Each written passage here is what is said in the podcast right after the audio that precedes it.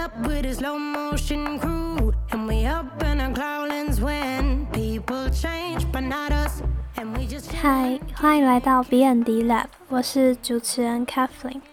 有没有想过，在未来如果疫情变成常态，也许我们只能永远生活在隔离的小空间中，或者在平行时空下，美国因大选而发生内战。这些看似遥不可及，却又不可否认的影响着我们生活周遭的事情，正被一群设计师、艺术家以崭新的方式去思考、挑战，并呈现在众人眼前。今天邀请到的来宾是一名推测设计师兼策展人，曾就读英国皇家艺术学院的设计互动系，目前在实践公社担任专任讲师。他会和我们分享在英国留学的经历。因应疫情而生的超免疫北市计划是什么？以及给设计系学生们的建议。那就让我们开始今天的节目吧。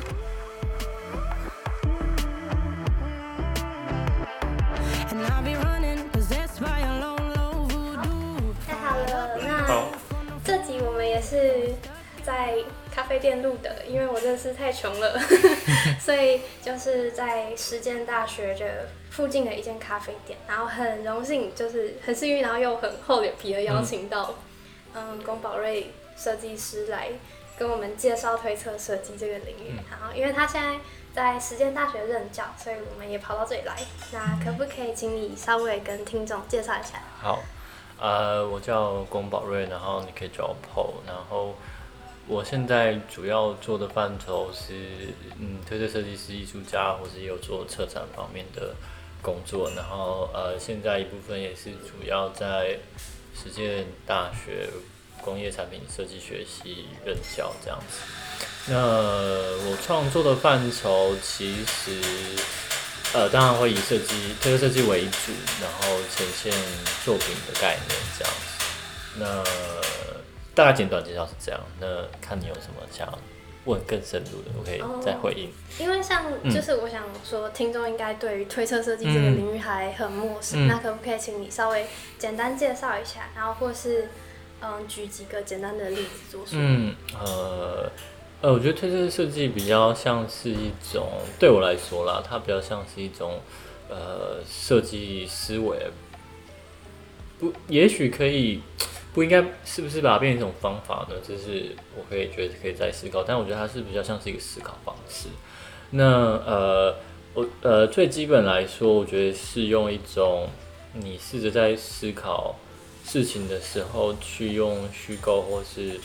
推测情境去跳脱现在所谓现实或现在的呃框架，那去找出那个可能性这样子。那所以其实跟一般在思考有些事情的时候，其实不太一样，就是你。比如说你的时间点啊，或是你对于现实的理解，你可以试着做出一个跳脱这个现在这个这个这样的现况的一种方式去看待事情跟想象事情的发展。那当然，它还有一部分，我觉得有一部分蛮重要的事情，是可以试着把一些比较呃少看到的一些研究啦，比如说跟科技有关，可能是呃，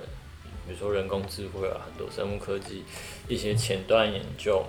那它其实这些研究或科技其实会面临到，其实有些也是啊，比如说呃五 G 啊，或者是、嗯、跟人机结合这种很前端的研究，它其实会面临到不只是应用层面，它可能进而会影响到所谓的内在意涵，就是它怎么会影响我们日常生活，或是我们心理，或是心理状态、心理，或者是社会，或是文化，或者是甚至美学也会不同的影响。但通常这些研究或是所谓我们一般认知的设计，可能在处理比较是 application，就是比较外在应用或是功能性的层面。那其实推测设计其实会想要探究说这些这些这这些东西，或者这些科技、这些物件、这些产品是怎么影响我们生活。然后，那我们可不可以透过推测的情境，或是想虚构的情境，或者想象的情境去设想，当我们这些东西在我们生活中，我们要怎么面对它？然后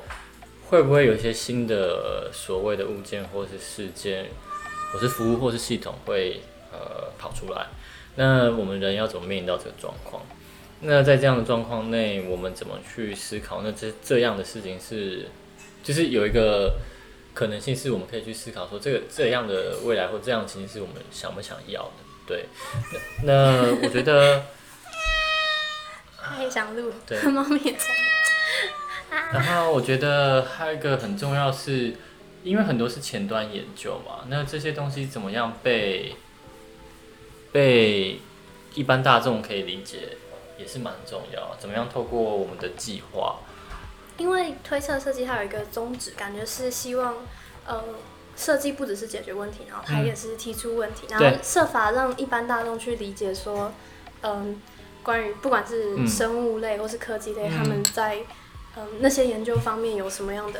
呃未来的可能性嘛？所以他们很重要的一点是要跟大众对话。对对对，那要怎么让，嗯，就是除了以展览的方式啊，或是呃其他的方式去跟大众去做沟通，是怎样的方式？我觉得我其实也可以分，除了展览以外啊，你可以变成文章啊、书籍啊，我觉得都是一种方式。但也许有更多种方式，比如说，其实很长，现在也会出现比较参与式的工作坊啊、短期的课程啊，嗯，不一定是课程啊，因为像是工作坊，像是可以直接跟观众互动这样，那可能每一次会有不同的主题，就是可以、观众可以稍微呃接触到这样的主题怎么去进行这样子。那呈现方式，我觉得展览只是一种方式，那它可以变成，呃，我刚刚讲到，比如书啊、网络文章啊，或者它其实的 media，它的媒介可能可以可以是很广，这样不会限缩在所谓的呃展览里面。但是其实那时候，我记得我在以前那时候在研究所的时候，我们老师其实也有说，就是他们认为其实透过展览或是这种对大众的形式来做这样的研究或是推设计相关的计划，其实相对于做一般的研究其实好很多，因为通常你写 paper 或者写论文，其实 看的人可能是专家为主嘛，一般大众可能不会有机会去接触到。那假如你今天这些东西是发生在呃一个大型的博物馆，或是大型 museum，或是公众，就一般大众会接触到，那就是有办法让这样的事情让一般大众也可以看到，而不只是说我们今天就是在设计领域或艺术领域我们来谈而已。那是要去接触大众，那大众看到这样的作品或这样的计划，会没有什么其他的想法？那这是可以发生的这样子。嗯然后对，大概是这样。那刚刚回到推测设计这部分，嗯，它是可以被再定义的啦，就是它有大概的思维的方式，但呃，是不是要把它变成一个所谓比较有限制，或者是像是有一二三步骤的 SOP 的方式来教授呢？我我也不确定，因为它其实是一个很长期练习，或者我觉得是比较内化过程。你在思考事情的时候，你可以试着用这样的方式去面对各个议题，这样。嗯，因为你在研究所的时候是到英国皇家艺术学院去的互动设计系去学这个领域的知识嘛。那像他们那边那个时候嗯是怎么教你们去思考以推测设计方式？呃，那时候其实那时候我待的期间是二零一三到二零一五，那其实这个就是设计互动系 Design Interaction 是从二零零五到二零一五这段期间，那但后来就没了。那刚好很幸运是在最后的时候。那其实说来它，它会有推测设计这个名字，或者 Speculative Design 这个名字，是从 Don r a b b i 出的那本书叫 Speculate Everything 之后，呃，才慢慢被定义成 Speculative Design 这个这个这个词这样子。那说来，其实这个词也不是他们想要定义的是，我不知道是谁啦，就是开始这样被去定义说，哦，这样是做推测设计，中文版推测设计嘛。那从我记得是从就他们一直觉得是他们没有想要被定义说他们在做所谓的推测设计，但他们会认为说他们是只是想要用呃设计的方式，就是呃用呃推测的方式来做设计，但他不想要被定义成所谓的定义成一个名称，他可能还是想要比较有机、比较弹性的去去做这件事情。因为我有看到你在《La V》杂志有访问，对对对是他们两个是你的老师。对对对对，我以为那个推测设计这个词是他们定义的。没有没有，因为大家都会这样认为。然后呃，应该我不知道在里面有没有写到，但是我有都会特别说，其实他们不是他们定义的，是他们出了那本书之后。反过来被定义说这个要就是这其实是在文字上的叙述，呃，你可以用设计做比较推测的方式来做设计嘛，就是，但是你也不一定要被定义成推测，就是这是一个定义的问题。那他们其实想要一直保持一个开放的态度去做这件事，它还是可以变形啊、成长，而不是说它就在这里这样，所以他不想要被限缩。所以从以前到现在都是这个样子。然后那时候我们在教被教的时候，那时候还是研究研究念硕士的时候，其实我们没有说我们在做的是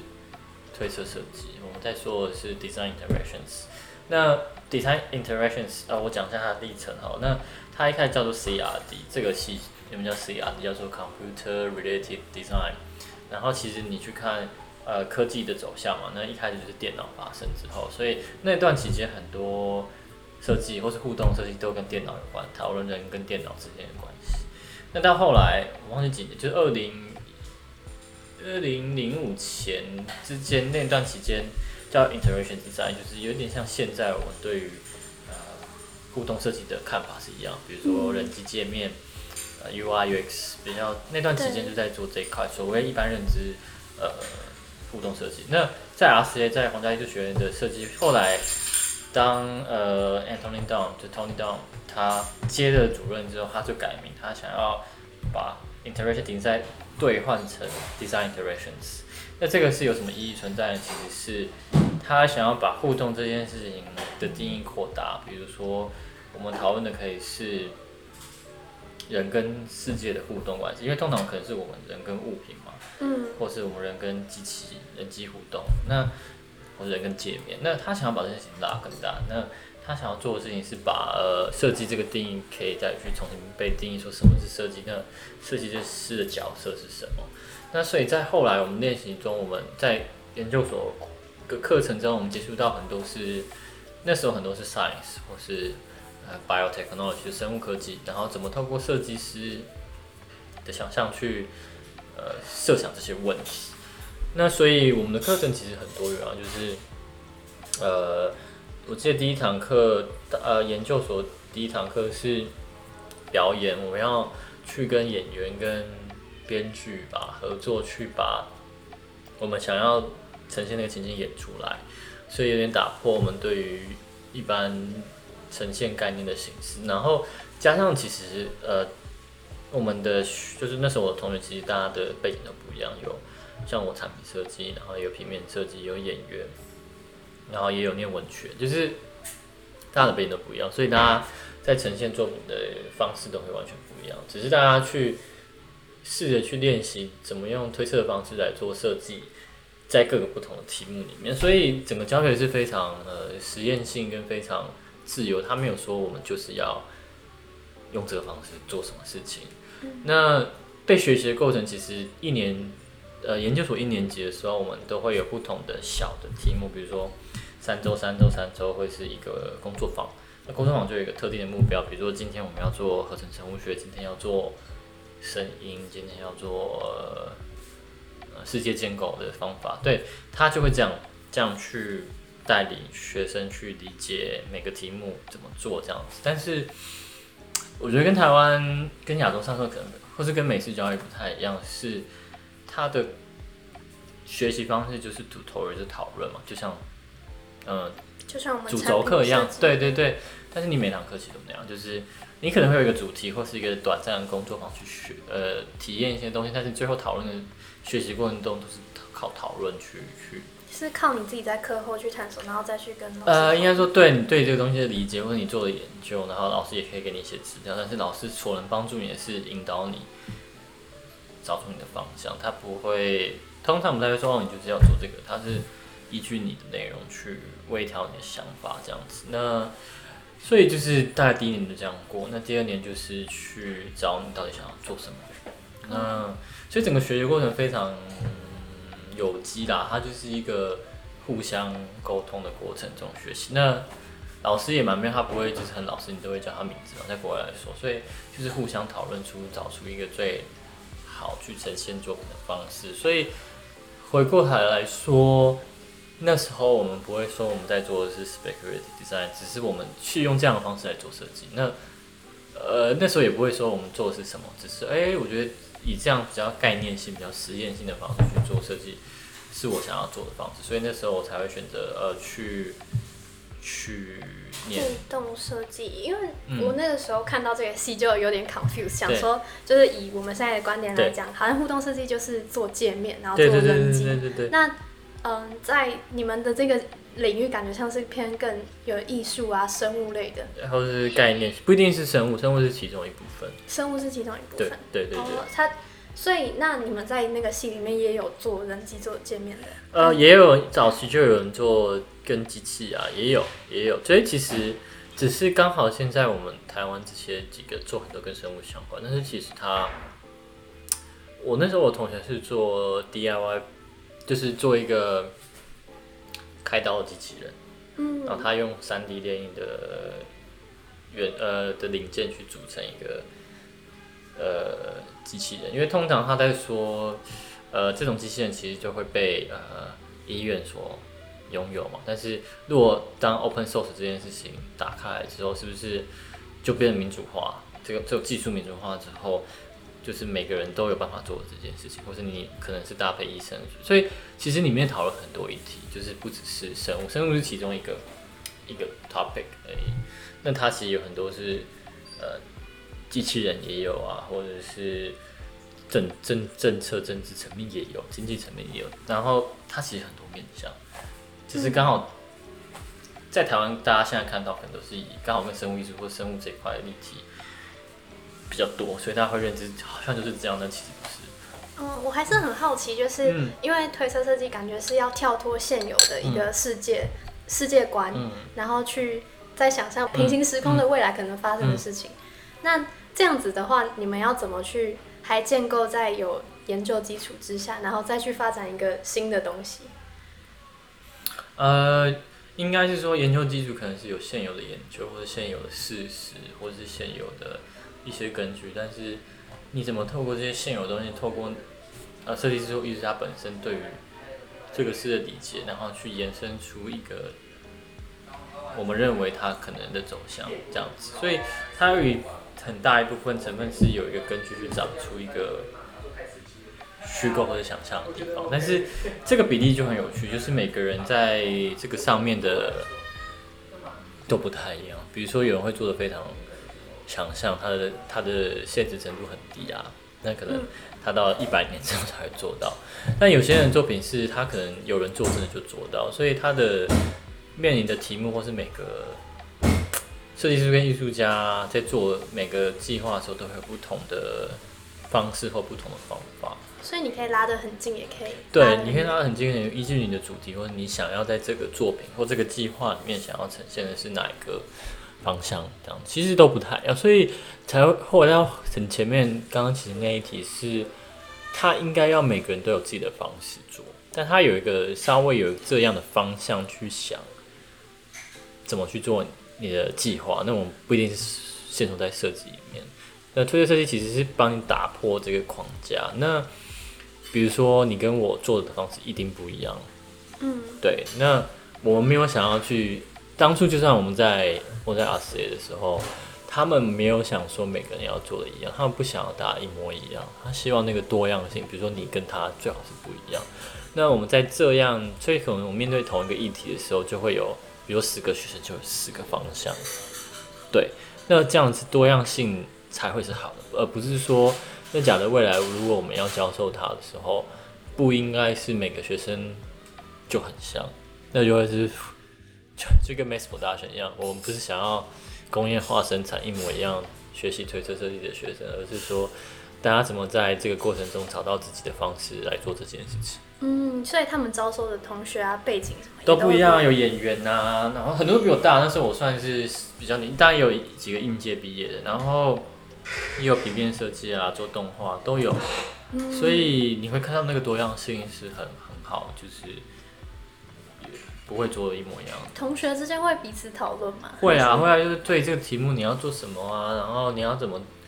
想这一题，但但大家都想不一样，因为大家文化不一样，有些是德国人，有些是英国人，有些是台湾人、中国人，然后日本人，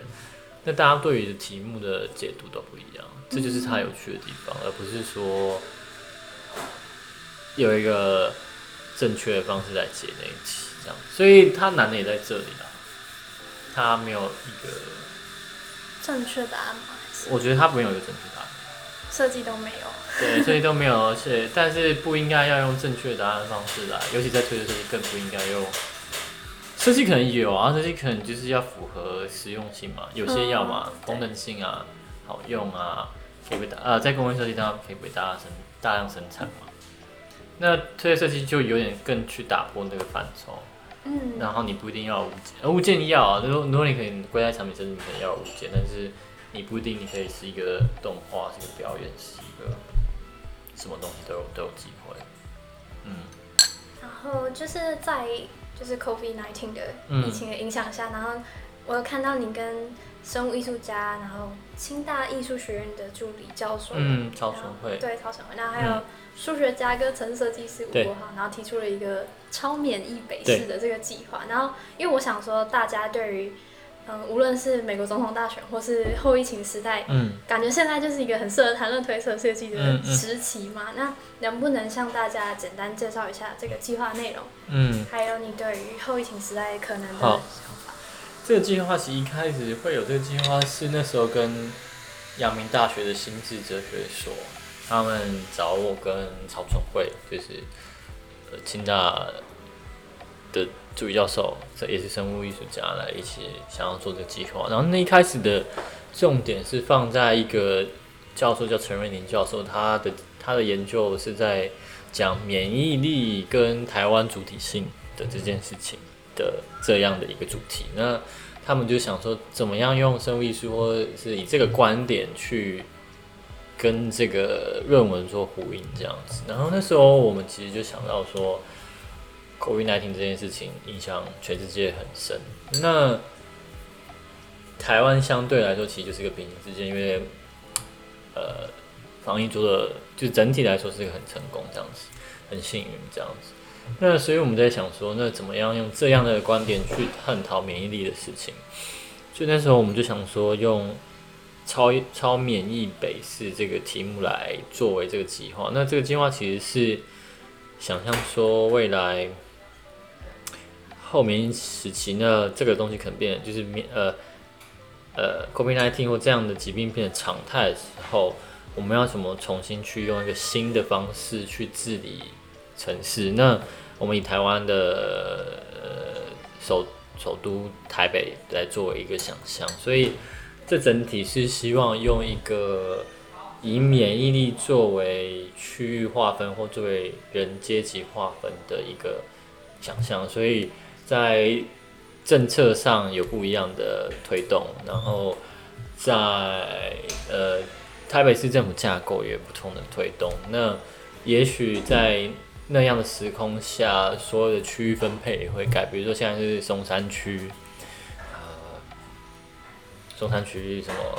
北投区等等等，那重新划分，由重新由中心往外扩散成一区、二区、三区、四区，就透过这样的方式去重新看待这个治理方式。那这个计划其实有三个三部曲啊，那它一部分在讲政府，一部分在讲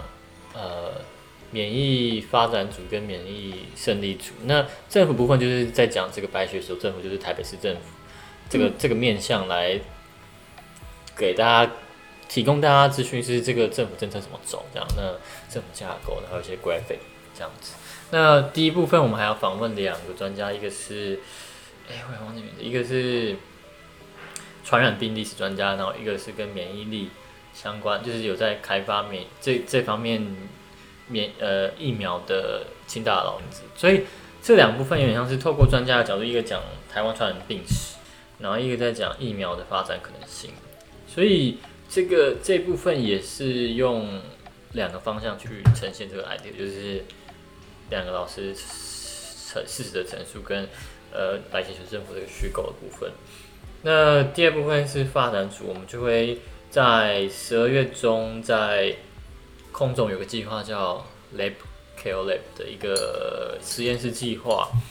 然后我们会做一个社会实验室，我们有设计一个穿戴式的装置，大家去可以去体验说，在现实这个免疫力的多寡来判定说我们人跟人之间的社交距离，所以大家可能会体验一段类似活动的一个状态去体验这个社交距离，然后我们也会类似工作坊坊的方式让大家去想象这个装置的样貌。那最后一个是免疫胜利组，然后是一个情境影片，是呃访问一个勉励，就是在这个体制下过得很好的人，他的生活状态，他的他会叙说他的生活，这样，所以是是你们虚构的对对对，虚构虚构，他有虚有实，就是在第一段里面有虚有实实际的呃论述，就是专家的论述跟虚构部分。那第三部分是完全虚构，所以那第二部曲就是那个发展主是我们要搭配呃观众一起，所以它也是有虚有实，所以这个计划就是虚实穿插、虚实穿插的一个计划。所以就有点像是整个脉络，就是先 base on 研究的那个结果，然后再来就是呃会跟观众或是大众，然后去设想出一个情景，然后最后才是一个对。呃感觉很比较虚幻的东西。，但它其实是同时发生，所以在那个十二月中那个空总那个类似展览，但也有是它是一个动态，所以我们会有些有些时候我们可能会在那边做事跟灾难同时发生，所以它是一二三部曲同时发生的状况。嗯所以是嗯嗯，就是像你在跟各个领域的专家合作的时候，他们真的是会了解你们想要传达的事情吗？嗯或是还有呃会不会发生说就是有趣的一些设嗯计？就是因为在不同领域的看法都不一样。其实最难应该先了解他们，让他们了解自己想要做什么事情，然后你想要问他们什么样的问题。那当然，这跟创作者自己本身有兴趣的范围有关。然后会有一些新的东西啊，比如说之前很多计划，后来就跟很多是跟哲学方面有关的专家做询问。呃，因为在哲学层次上的角度看待有些问题，是用不一样的方式去看待嘛。嗯当然，你跟科学家、科学方面可能就是更多是，我觉得不太一样。科学家，但，我觉得重点是跨领域合作，就是知识的交流，其实是最重要。那当然，科学部分跟哲学部分所所关注的地方也不一样。那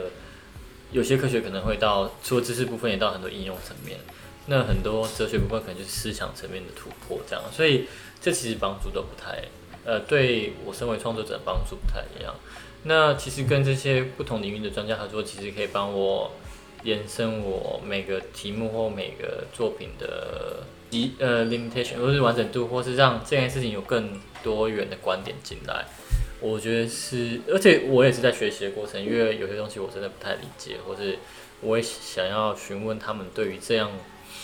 这个题目他的观点会是什么这样子。嗯所以在跟他们合作之前，还要先让他们理解说你想要做的是什么西，这样。对，有可能先讲说，哎、我可能会先记一个简单的作品内容，然后再去跟他解说，哦，我在想要干嘛？那我想要问你的是什么？或是有些他可能很清楚，说我就是要解决这个问题，就可以询问他的一些方向，但有些是个整体性的计划的问题，对啊。嗯但是就在过程中也学到很多了。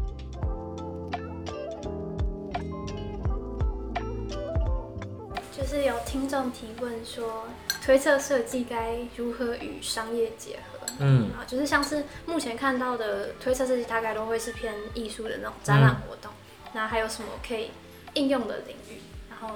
我自己想到的是，因为其实推测设计它的一开始的宗旨就是设计有没有在商业以外的可能性。嗯但是像是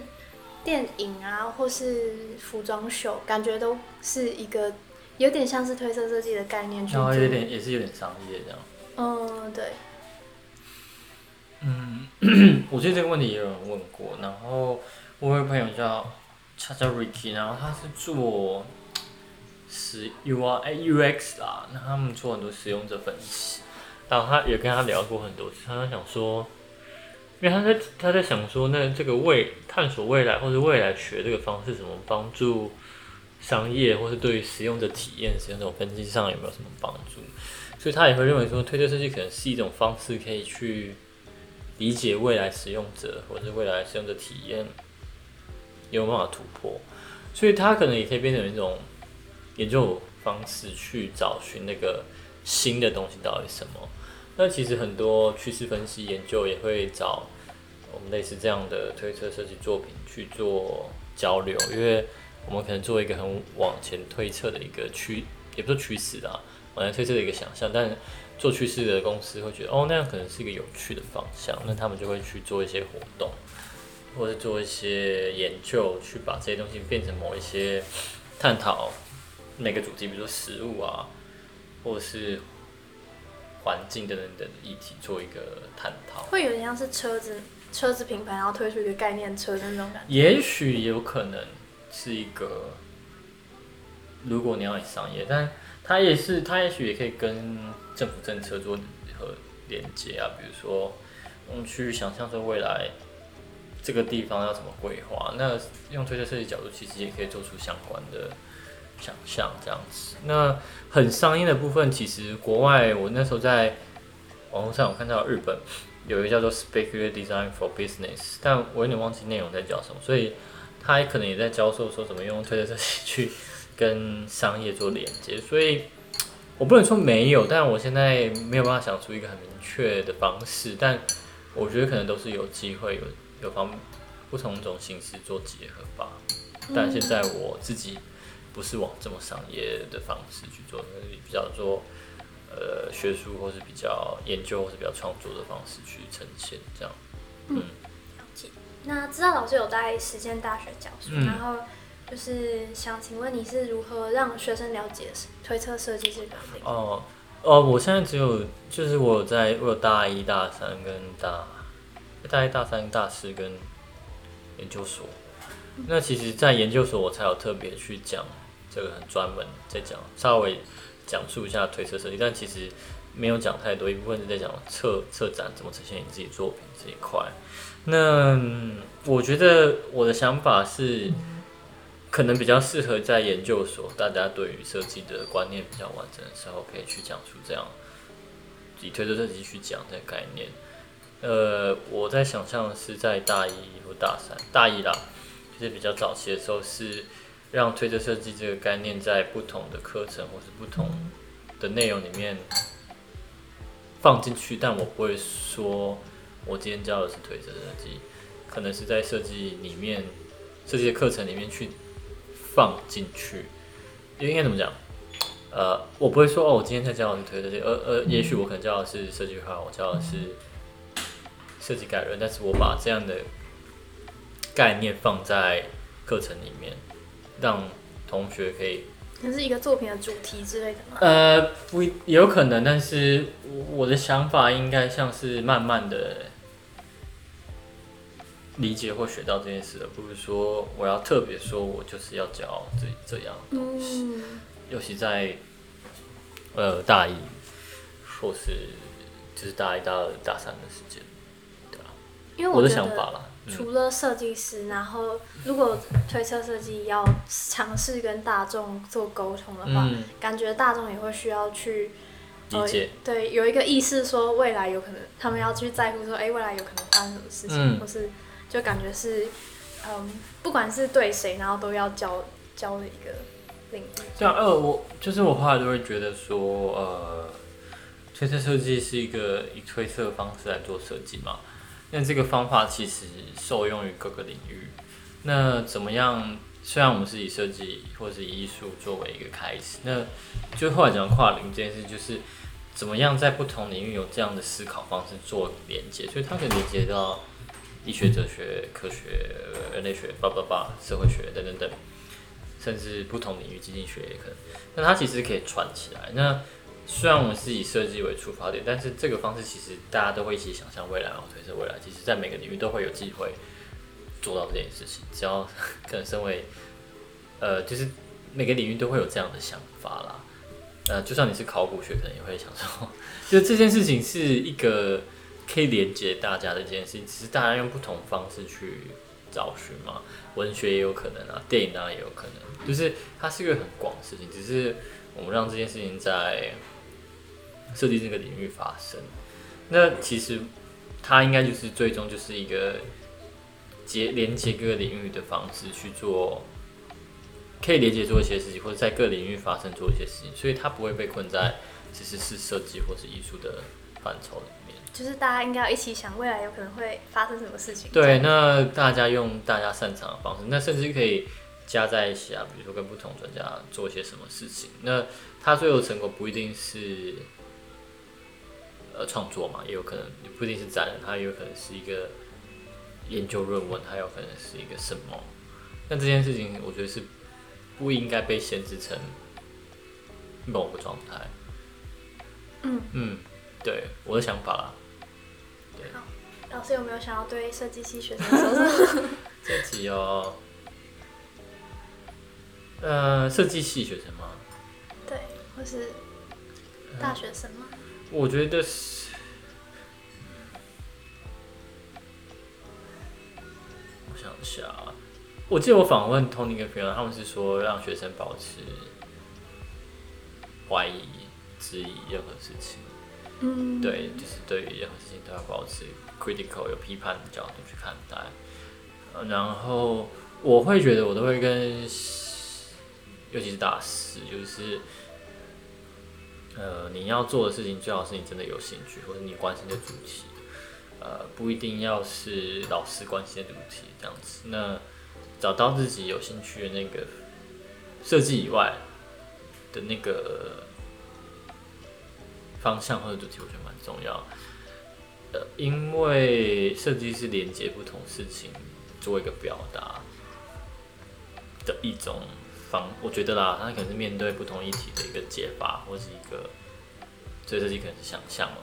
一个情境，但它依附在某主题之下。那呃，我我大学的时候也是啊，我觉得每天都在看设计杂志，然后这样设计，但是我觉得后来那一点帮助都没有。没有，我觉得设计是一个有点附加，不是附加，就是它也许是每个人都要有的有的思考和技能。嗯，那你可以回到你专你也许原本有兴趣的那个主题，音乐啊、演戏啊、科学啊，就是它有机会是跟那个东西做合结合。对，因为有人跟我说，设计感觉是可以依附在各个领域上。我认为也是啊，而而且你在自己做，比如说你壁纸的时候，你有没有办法把这个东西跟你有没有有兴趣就放在一起，而不是为了某个东西而设计？为了设计而设计，这样。对啊，为了设计而设计不是一个好设计，除非它真的需要用设计的方式被呈现或被解决。但是，当然很多人的题目都不是为了设，都不是自己想要做，是为了设计而设计。对，然后我觉得找到那个有兴趣的东西蛮重要的。觉得困难的是找不到嘛。那就找啊，但我也找不到啊。就是你要找到啊，嗯，人生总是要找到，不然你永远就是那样。就是越早找到越好。当然有可能，我就算我大学毕业，可能也找到某个方向，可能去出国念书，但是到研究所才开始比较明确的说自己想要干嘛。但是我觉得去去国念书可能最好就是一个找寻自己想要干嘛的方式。研究所、大学可能还有点懵懂，那你可以先去出去工作一下，你就可以知道你到底想不想做那件事情。然后最好不要是哦，我不知道干嘛，我就去念研究所，这样蛮浪费，蛮浪费时间。因为其实大，尤其是国外啦，大家出国念研究所，是国外其他的同学们，他们都是知道自己，大部分大家都知道自己为什么来要来念研究所。所以你那个时候是已经对于呃生物艺术那类的，呃，应该对推测设计这这样的作品有兴趣。然后我在大大大三嘛，大二大大三大四的时候就有想要往这个方向走。然后后来我有工作一段时间，然后就去出国念书这样子。所以是有方是有一个方向啦，但是我想说还是先工作一下，理解理解理解理解一下。那对学生说，对啊，就是找到自己想要的那个方向，怎么样通过设计做表达？你可以做社会社会运动啊，你可以做各种不同面向，不一定要怎么样的形式。对啊，这有点像是我们节目宗旨，就是我们访谈各个设计师，然后嗯，就是因为我自己也还在找对，就就是大家可以找到那个方向，只是也也有可能一生都找不到。但是我觉得蛮重要，自己想要干嘛，而且不是依附其他人，就是比如说你想要做推，那举例好了，我们来说，我们来做推车设计好了，嗯，但我我不知道大家会不会误解，认为推车设计很酷啊，很炫啊，因为我不想做一般设计就推推测设计啊，然后哦这个呈现方式很酷，然后我就用这个方式，但是其实不应该是这样，它会变成一个重复性的方，就是你会看到很多很像复制品的东西，但那样不是正确的，而是这个思维怎么去影响你在做所谓设计或其他事情上面，而不是去复制那些看起来很奇怪的作品。对，大家一定会被现在视觉视觉所吸引嘛，会觉得哦这跟一般设计做不一样，我想要做这个，因为我不想要做一般设计。嗯，对啊，但是其实你要把它有用的地方用在你原本做的事情上面，它也许可能有更多变化，它不只是我们那时候或者是推着设计那本书里面的一些案例，它还是有新的东西可以跑出来。就有可能是你想要改变什么，所以你用这个方式去做改变，这样。对啊，或者你对某个议题真的超级有兴趣，我想要甚至可以用推测的方式来做这样的事情，它不一定是你现在所看到的任何事情。嗯，那会变成好作品，它尤其就是突破原本他原本做不到的事情或是呈现方式。我是怕大家就是有那本书之后，或是看了很多例子之后，是在重复、呃、那些例子，这是一个可能会被限缩的方向。我觉得啦，因为很重要的应该是大家每个人的背景或是专长不同，嗯。所以他们就依照这样子的、嗯，他们本身的背景，然后去做。而且也不限制在设设计系，它也可能是、像现在有教在职专班，就是研究所很多不是原本是做木作的啊、原本是做材料的啊、他也是可以用这样的方式回到他原本可能擅长的部分去，比如透过材料做相关的设计，他不一定要回到一个很传统的，不管是产品设计或什么方式，而是是把他原本那领域的东西可以抓进来作为一个可以使用的媒介。我觉得那样会是有趣，因为每个人，呃，我蛮喜，我个人啊是比较喜欢每个人是有多样性的，不会是，比如说这组学生或这个人，他嗯一定不会跟他一样，因为你有兴趣跟他你不一样。那我们不应该在这样的，尤其在设计艺术里面，我们不应该希望这两个人是一模一样的吧？对，对，因为你喜欢的东西跟他一定不一样，除非你真的喜欢一样，但是毕竟每个人都是不一样。那怎么样透过这跟这推测性自然没有关啊，但是怎么样把这个多样性可以把它展现出来，我觉得是应该有这样的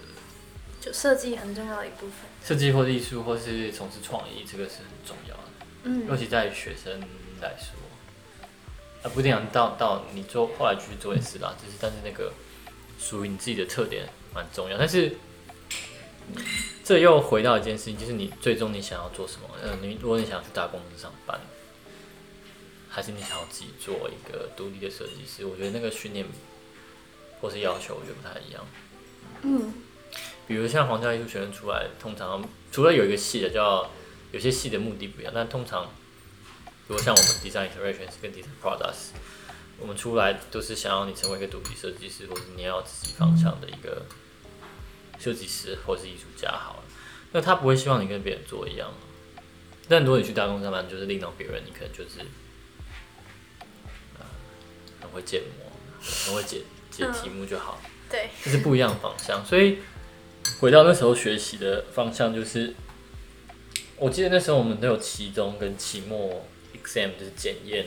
他们都会问到啊，其实面试的时候也会，他就问到说，你之后想干嘛？你想要去从事教育吗？还是你想要做设计独立的设计师或艺术家？就是说你想要去大公司上班？嗯，我觉得这是不一样的培训方式吗？呃，我觉得也会不一样，他的对于你的要求可能也不太一样。所以，呃，就算你是想要去大公司上班，他们也是 welcome 的。Welcome，，但是你还是要做到你该做，但是，对啊，就这个意思。所以他会依据你，你可能就会做一个很符合现在现况需要的一些作品，或是利用什么样的技术啊等等。但是如果你想要做一个独立的设计师，会让你可能就要找出自己那个语言，或是自己很关注那个题目是什么。但那会改啊，只是我觉得他那个要求或是所要看的东西不太一样。嗯。但是我不知道现在学校训练应该变怎么样，但是我觉得应该要呃让学生有这样的不同选择或者多样性。因为不是每个人啊，大家看大部分都想要去大公司上班，但是你就是去回去看。有这么多空缺，可以让大家全部去大公司当产品设计师吗？没有吧。嗯，所以有些人去念书，有些人去公司上班，那有些人怎么办？你还是要让他们有机会做自己想要做的事情。嗯。对啊。所以是应该是多样性，而不是期望说大家都要去公司上班。对。那样是蛮无聊的。我个人认为啊，不见每个人这样认为。我觉得蛮 对啊，而且你看现在年轻人就是一代一代出来，他们都有自己的想法。那我们不应该把它限缩在原本那个框架里面。嗯。对啊。好。好。那最后一个问题有点强，就是跟前面的前面的问题完全无关。就有人想要问，呃，不知道你喜不喜欢吃宫保鸡丁？我 我。我还很少吃，因为它有太辣，我吃不太辣。然后我会吃啊，有时候我还是会点。还有宫保任何系列。因为英国的食物应该是蛮难吃的吧？就是对，但是其实英国要吃，想想。我记得我那时候去伦敦，然后我们会花很贵的钱，然后去吃中国菜，因为真的对啊，没有什么可以吃烧腊，还有什么？不是自己呃，那个印度料理。英国在英国的。对，很少吃。英国本身是不是就吃 fish fish and chips？但是他们也炸的不好吃。对啊。他们会炸的皮肉分离。对啊，所以他们就炸皮肉分离。然 后，对啊，印度料理蛮好吃，然后异国料理蛮好吃。然后宫保鸡丁我是会吃，但是因为它太辣，所以我太辣的我都很少吃。所以对，但是这个这个绰号我从小被叫大。所以那个姓是很很特别。没有那个我姓，大家都会说，那你姓父姓嘛，姓公宝，但没有我姓公。然后宝是因为辈分，我们同辈，我们也叫宝，就是公宝，就是同一辈辈分排下来，所以这一辈都叫公宝。那上辈跟我接下来的下一代都会不是宝，就是很碰巧，碰巧的发生这个。这样的巧合，很可爱的意外。对，然后就会以前就会会认为是日本人啊什么什么的，嗯，但不是，对，就是因为而且还有胡子，就是长得有点有点像，你像日本人吗？就是对那个 style，胡子是为了嗯，对啊，胡子留习惯了，嗯，对，好，好，那今天应该就差不多到这里，真的是非常谢谢，谢谢大家，谢谢，拜拜。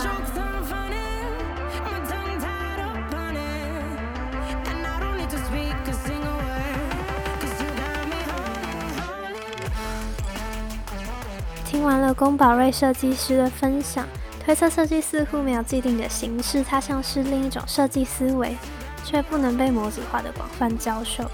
相反的，他鼓励创作形式或概念上的多元性。老师也建议大家，与其被特定的形式框架，不如找到自己真正有兴趣的领域，然后再以设计的思维去做它。嗯，那今天差不多就这样，谈论了非常高深的领域。下一集我们会很落地的邀请到我大三第一个产品设计的伙伴，来讨论台科公社的学生是怎么做设计的。读设计真的很花钱吗？那就敬请期待。谢谢你今天的聆听，我是主持人 Kathleen，我们下周见。